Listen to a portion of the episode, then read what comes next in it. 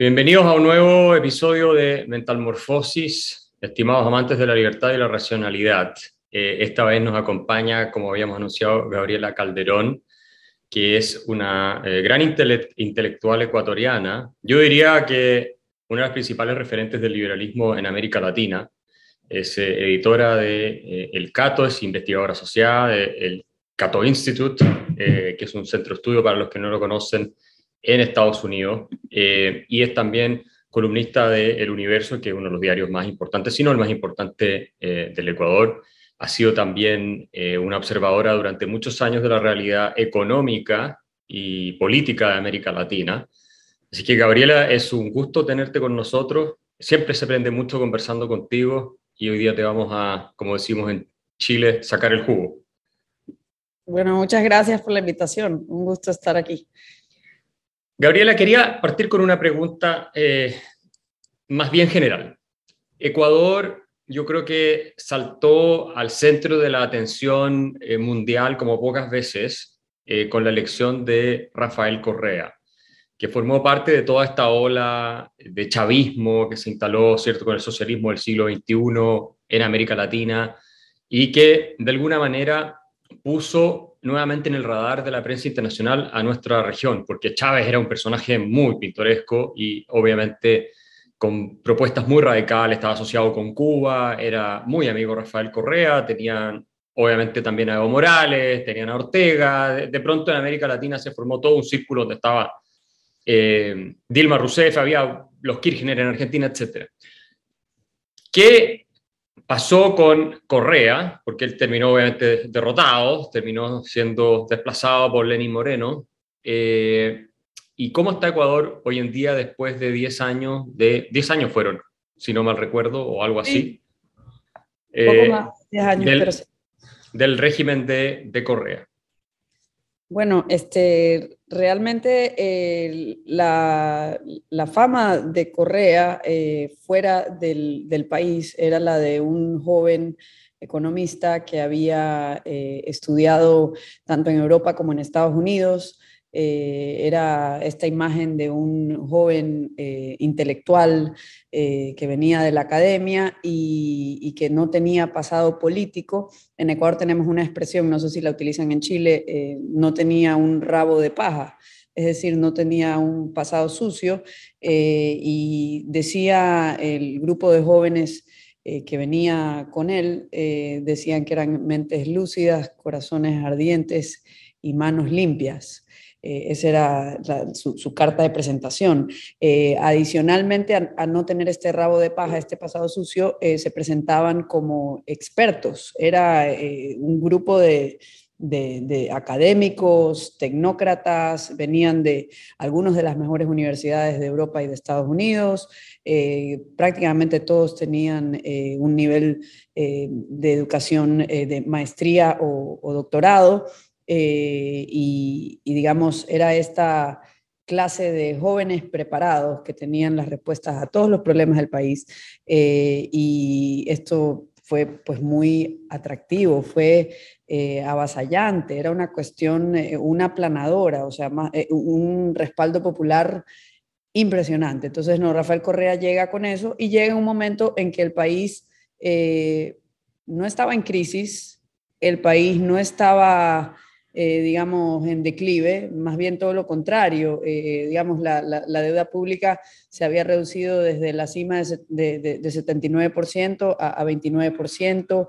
El, el, crecimiento había sido de, no, no, digamos espectacular, pero era un crecimiento de, franca recuperación luego de la crisis financiera que habíamos tenido en el 99-2000, eh, un crecimiento de 4,3% en promedio entre el año 2000 y 2006 eh, que es superior al crecimiento promedio que se tuvo durante la bonanza petrolera de la que gozó Correa, que es entre el año 2007 y 2014.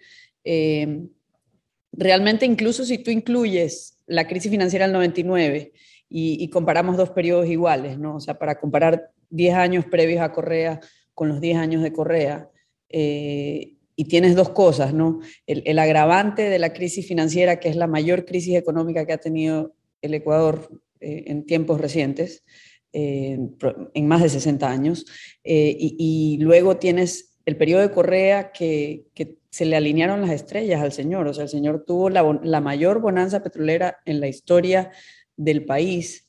Eh, es una bonanza petrolera que en términos por habitante, o sea, ajustado para población y para inflación, eh, recibimos en ingresos petroleros 73% más que en la primera bonanza petrolera. que ahora ha tenido dos bonanzas petroleras en su historia porque el petróleo recién se descubre en la década de los 60.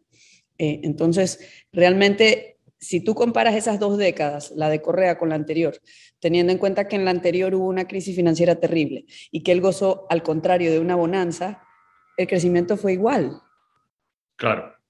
Entonces, eh, realmente toda esa parafernalia de refundar el país, de la nueva constitución, de todos los poderes, porque yo voy a resolver todo y, como nosotros somos los buenos y el resto que no está con nosotros son los malos, eh, todo eso eh, realmente era un proyecto de concentración de poder que se justificaba en que supuestamente ahora sí se iba a desarrollar el país, que, aparentemente, y hubo esta narrativa de que el país estaba en franca descomposición, estaba en crisis y, realmente uno mira los indicadores y no era así.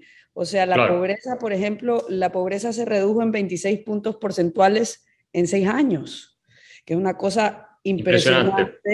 Eh, obviamente hay un efecto eh, de rebote después de la crisis del 99, que, obviamente hubo, se disparó la pobreza entre el 99 y el 2000, eh, pero, pero incluso sacando ese efecto de rebote, no había una bonanza petrolera e igual se estaba reduciendo la pobreza, ¿no? Entonces estamos viendo que algo importante estaba pasando. Eh, no se debe tampoco a una política de Estado, eh, alguna cosa como el consenso que ustedes tuvieron en Chile.